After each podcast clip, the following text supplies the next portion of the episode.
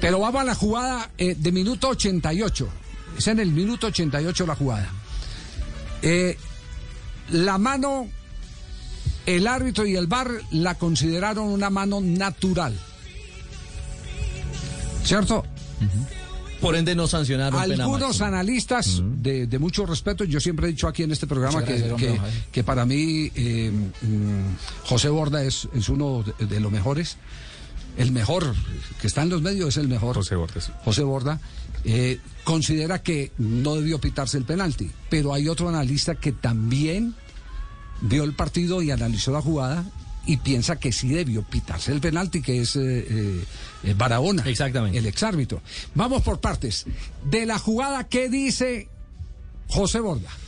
Respecto a la mano de Olivera en el juego eh, de Nacional frente al Cali, considero que no es penalti y que el árbitro Ortega acertó al no sancionarlo. ¿Por qué? Eh, veo que en el momento en que el jugador va a disputar el balón, lo que hace es un movimiento natural del cuerpo tratando de evitar el contacto. Saca el brazo para evitar que el balón eh, le pegue. No veo que saque ninguna ventaja tratando de ampliar el volumen de su cuerpo y menos bloqueando la trayectoria del balón. Bajo esos atenuantes, pues considero que el árbitro acertó. Eso sí hay que decir que pues obviamente se respetan otro tipo de situaciones y de apreciaciones al respecto.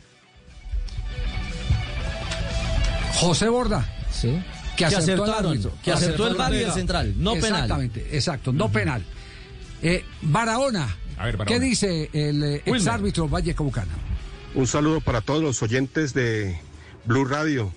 Bueno, la jugada ayer en el partido Nacional Deportivo Cali, en mi opinión, es penal a favor del Deportivo Cali. El defensa Emanuel Olivera hace un giro y con el brazo, de una forma muy leve, toca el balón haciendo un movimiento adicional. Este movimiento adicional, las reglas de juego lo castigan como mano sancionable. Para todos sabemos que fue mano, pero esa mano al hacer el giro y hacerlo de una forma leve, tocando el balón, es una mano sancionable y el árbitro Carlos Ortega se equivoca al no sancionarlo. Pero lo más preocupante es que es un partido con VAR. ¿Qué le dijo el árbitro VAR a Carlos Ortega? No lo sabemos. Por eso es tan importante que los audios del VAR sean públicos para que todas las personas se den cuenta cuál fue la información del árbitro VAR al árbitro central. Y esto no lo sabemos. Si le, hubieran, le hubiesen dado la oportunidad a Carlos Ortega de ver el monitor, yo estoy seguro que había sancionado penal a favor del equipo visitante. Barahona, sí es penal y explica por qué. Explica por qué.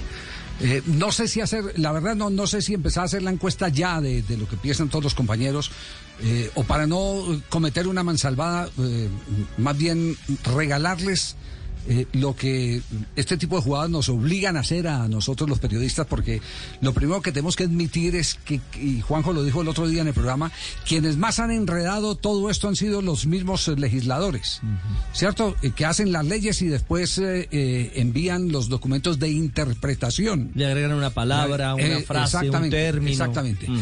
Esta, esta es la regla actualizada a mitad de año. Regla 12, faltas y conductas incorrectas. Tiro libre directo. Coincide con el punto inferior de la axila, tal como ilustra el gráfico. Aquí está el gráfico, ustedes no lo pueden ver porque esto es radio. Eh, ¿Estuvo el contacto abajo de la axila? Sí, sí, correcto. Sí, Yo- sí, sí. Yo les voy preguntando, después sacan las, las conclusiones. No todos los contactos del balón con la mano o el brazo constituyen infracción. De acuerdo. Hace, el legislador la aclaración. Cometerán, y este es un subtítulo, cometerán infracción el jugador que, dos puntos, toque el balón de manera voluntaria con la mano o el brazo, por ejemplo, haciendo un movimiento en dirección al balón con estas partes del cuerpo. Eh, punto y coma toque el balón con la mano o el brazo cuando la mano o el brazo se posicionen de manera antinatural y consigan que el cuerpo ocupe más espacio.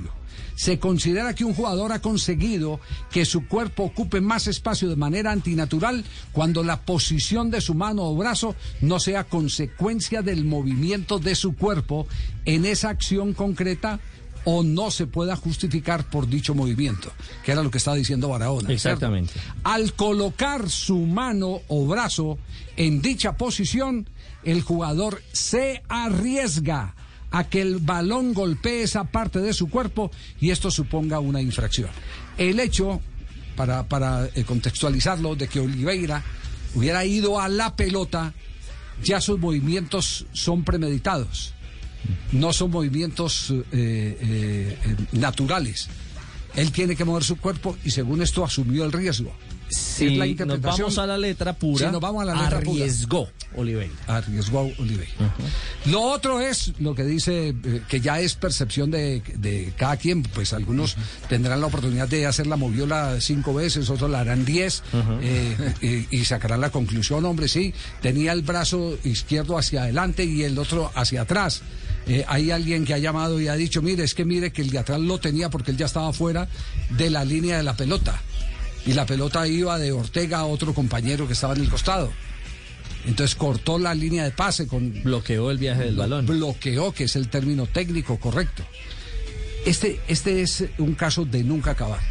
Este es un caso de nunca acabar. de acuerdo nunca. No, por, ¿por qué? Porque eh, cada cual lo puede interpretar. Se, se, quiso, se quiso ser lo más justo posible. ¿Cuál era, cuál era el, eh, fenómeno de antes y la controversia? La controversia de antes era cuando se decía voluntaria o involuntaria. Y entonces los árbitros decían, no, para mí fue involuntaria. Juegue. Juegue. y, había menos polémica. Exacto.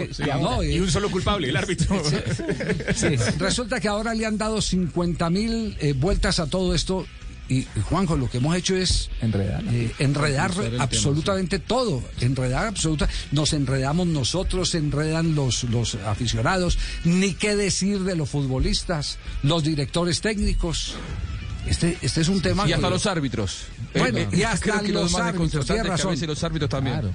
Y hasta los árbitros. Pues, para, para no ir muy lejos, eh, mire las manos de la eliminatoria, lo que ocurre con Jerry Mina y lo que ocurre también en el partido frente a Brasil con Colombia. Sí. Que son dos manos que que el reglamento da una interpretación ahorita de totalmente distinta. Si es el mismo, si es el atacante que hace gol y que es mano, entonces va adentro, pero si es eh, otro compañero. Y son diferentes, pero, pero, el aficionado es, la misma, es la misma mano, pero en distintas zonas. Exactamente. En ataque o en defensa. Y confunde esa reglamentación. confunde la reglamentación, es decir, si, la si esa misma mano no lo hubiera cometido eh, Jerry Mina y, el gol lo hubiera, lo hubiera hecho Luis Díaz, por decir alguna cosa, era válido porque no la, la, mano no la cometió el mismo, era una mano, el mismo autor. Entonces Todavía hay una pregunta aquí desde, desde, desde, Liverpool. Desde que no sea reglamento, porque estamos jodidos con las manos. No, no, si, si uno sale enyesado a jugar y el balón le pega en el yeso. Depende cómo lo interprete el árbitro. No, empezando porque usted no puede tener un elemento duro. usted no puede estar enyesado. Claro. Una máscara así, una máscara así. Siga sentado. Hay más, hay más de uno que pasa enyesado sin yeso. Ah, eso ya es otra cosa. hay más de uno que pasa enyesado sin yeso. Esa es otra historia. Eh, luego, luego este, este tema, eh, sí es un tema para que ¿Quién era el bar hoy a propósito? Nicolás Rodríguez, de Bogotá. Nicolás Rodríguez, el bar. Tiene razón Barahona cuando pregunta, ¿y por qué el bar no convidó, no le dijo al árbitro vaya, vaya vea. La jugada. Hace parte de la mecánica. Una jugada polémica de eso, tenía que decirle al árbitro que vaya a mirar. De la mecánica y el protocolo el árbitro pudo haber dicho no voy y la veo como a lo Wilmar. A lo, como Wilmar. Dice no, no, no, Bueno, pero que se sepa, pero que se sepa. Pero que aparezca en la caja negra del bar. Cuando la mano de Mina en la madrugada se conoció el audio bar. Conmebol lo reveló. Yo creo que estamos en mora de que los audios de los partidos. está haciendo un derecho de petición oficial, público, abierto al presidente de la DIMAYOR, el doctor Fernando Jaramillo, para que publique el audio del bar del partido entre Nacional y Deportivo Cali. Porque yo creo que. todos a partir de ahora, don Javi, y todos eso acaba con la malicia, acaba con la eh, desconfianza, con la sospecha. Con la sospecha. Y le permite a una entidad como la de Mayor, que mm. es señalada permanentemente por el tema arbitral, hombre, decir, mire, somos tan claros y tan diáfanos que aquí están los audios del bar. Si quieren yo le digo a Jaramillo. sí, por eh. favor. Pero sí sería un buen paso, un buen primer paso. Ojalá, ojalá. Pues, pues, Donde diga Rodríguez sí llamó a Ortega y Ortega, no ir. Estoy de acuerdo con ustedes, sí. Porque que a lo mejor es, natural. A lo mejor también está dentro de las posibilidades que Ortega no haya querido asumir el riesgo de tomar la decisión él. que en sus compañeros de trabajo. Entonces dejan un espacio, Ah, sí, una, no, una sí. zona gris Sí, sí, para que aquí señalemos al bar, para Ajá. determinar si el árbitro actuó o no correctamente. Sí. Es decir, nos dejan una cantidad de alternativas Sí. para simplemente Con plantear. respecto al gol de Atlético Nacional, por acá me escriben y me dicen, hay un jugador suplente de Nacional en el campo antes de que entre el balón al arco del equipo del Deportivo También. Sí. Eh, no, pero, pero en ese sentido ya hubo una modificación. Usted recuerda que hubo un partido. Partido en Brasil. Por el El de Brasil. Sí, sí, sí. Claro, Mineiro Palmeiras. Mineiro Ah, Palmeiras, Copa. partido del campeonato brasileño. Si no estoy mal, el árbitro era Wilmar Roldán, Sí, sí, tal no, vez era semifinal de Copa Libertadores. Libertadores. Copa Libertadores. Semifinal de Copa Libertadores. Sí, el uno por uno, Ah, sí, semifinal. Y Roldán era el árbitro, el árbitro del partido. Bueno, a raíz de, de eso eh, que pasó en ese partido, la Conmebol, la Comisión Técnica de Conmebol, llámese CNM, eh, consultó el proceder a la International Board. Y la International Board ya respondió. Yo leí eh, a los ocho días de, del suceso o a los diez días del suceso, eh, eh, leí en, los documentos arbitrales que uno permanentemente revisa, leí que la International Board le había dicho que no era necesario invalidar la acción siempre y cuando la persona que invade no haya participado en, eh, La jugada. en La jugada. Es decir, no haya incidido, Influido. influido en la jugada. Es decir, si está en, en el terreno de juego, sí, el- el- es una violación reglamentaria, pero si está a 50 metros donde, de- del área donde se consiguió el gol, eh, no, no tiene razón de ser, no tiene, Por lo no general tiene esas invasiones justificación. son muy lejos. Pero que eso, eso antes en el reglamento existía. En el reglamento existía le- el elemento extraño que era, era, Invasión. eh, era invasión, cualquier elemento extraño. Y muchos técnicos de fútbol, cuando eh, necesitaban ganar tiempo, tiraban balones a la cancha claro. y el árbitro obligatoriamente tenía que parar el partido. Y, y la- era la pelota tierra, se Claro. reanudaba así porque paraban el, Paraban el partido. el juego. Entonces, en- entonces ah, Estudiantes de La Plata ganó varias copas así.